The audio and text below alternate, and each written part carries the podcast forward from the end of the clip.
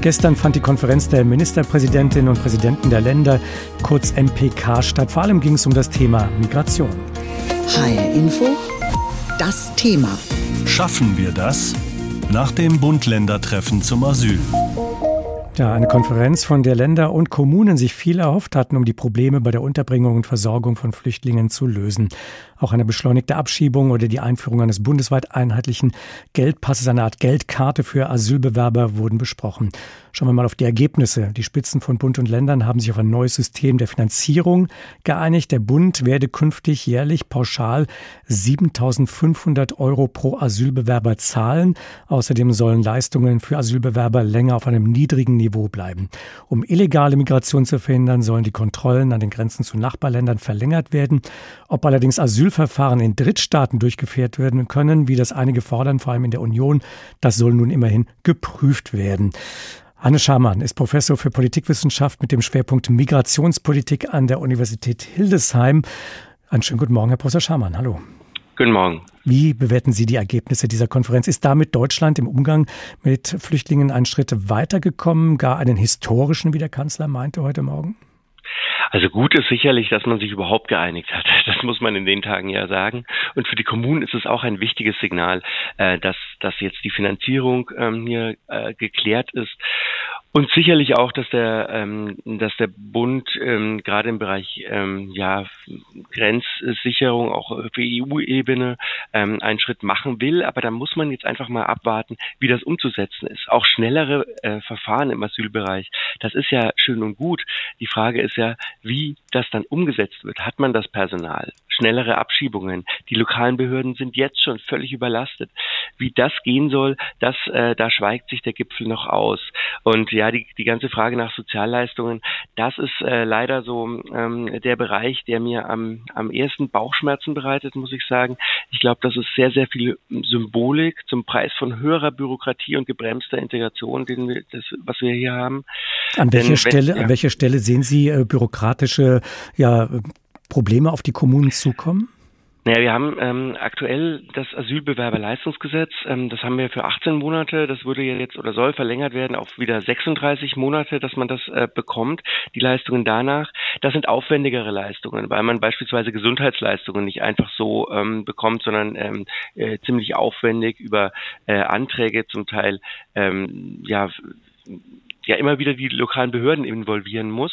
Und äh, dieses Asylbewerberleistungsgesetz, das übrigens seit ungefähr ja, ziemlich genau 30 Jahren existiert, das ähm, war bei den lokalen Behörden schon immer umstritten, egal bei welcher Partei, weil äh, das wahnsinnig viel Arbeit macht, weil es ähm, ein Sondergesetz ist, das anders verwaltet werden muss, sehr kompliziert ist.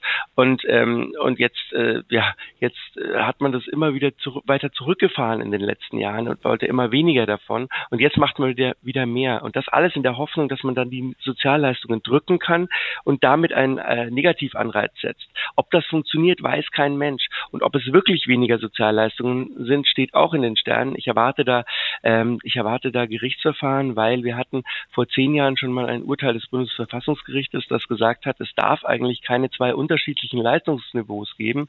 Eins für hm, Deutsche, denen gleichgestellte und eins für Asylsuchende, weil wir haben ein menschenwürdiges Existenzminimum und es kann keine zwei Niveaus der Menschenwürde geben. Das heißt, es wird da wieder, ähm, es wird äh, Streit geben, es wird gerichtlichen Streit geben und die, äh, die Wirkung Wirkung daran ist, äh, ist bis jetzt kaum ähm, kaum absehbar und ähm, und aus meiner Sicht äh, ein sehr schwieriges Signal auch Richtung Integration.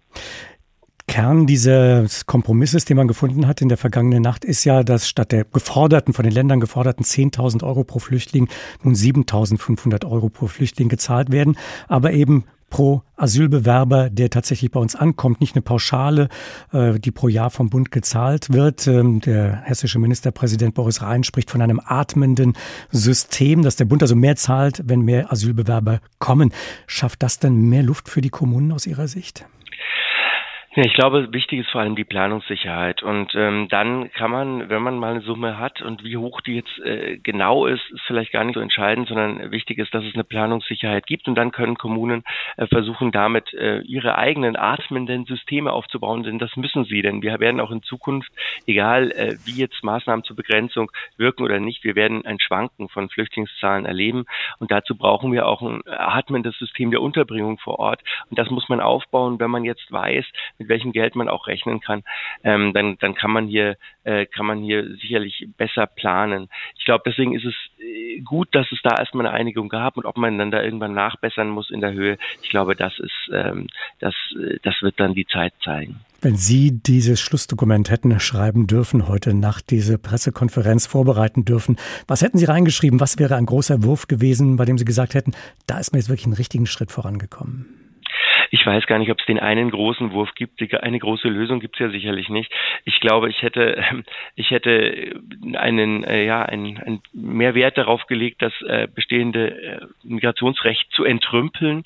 Einfach viele ähm, Gesetze, Prüfaufträge für lokale Behörden, die wir da drin haben, rauszuwerfen, damit die lokalen Behörden sofort entlastet sind, dass nicht Dokumente fünf oder zehnmal geprüft werden ähm, und vielleicht auch ganze Gesetze, ehrlich gesagt, wie das Asylbewerberleistungsgesetz, das eigentlich wirklich insbesondere eine, äh, ja, eine symbolische Krücke ist, die mal zu entfernen und den, das Signal ähm, auszusenden, dass man hier ähm, wirklich auf Vereinfachung bedacht ist und dass es eben Lösungen geben wird, die aber erst mittel- und langfristig sind. Und ähm, ja, diese, der symbolische Nebel, der stört mich einfach und den hätte ich versucht zu vermeiden.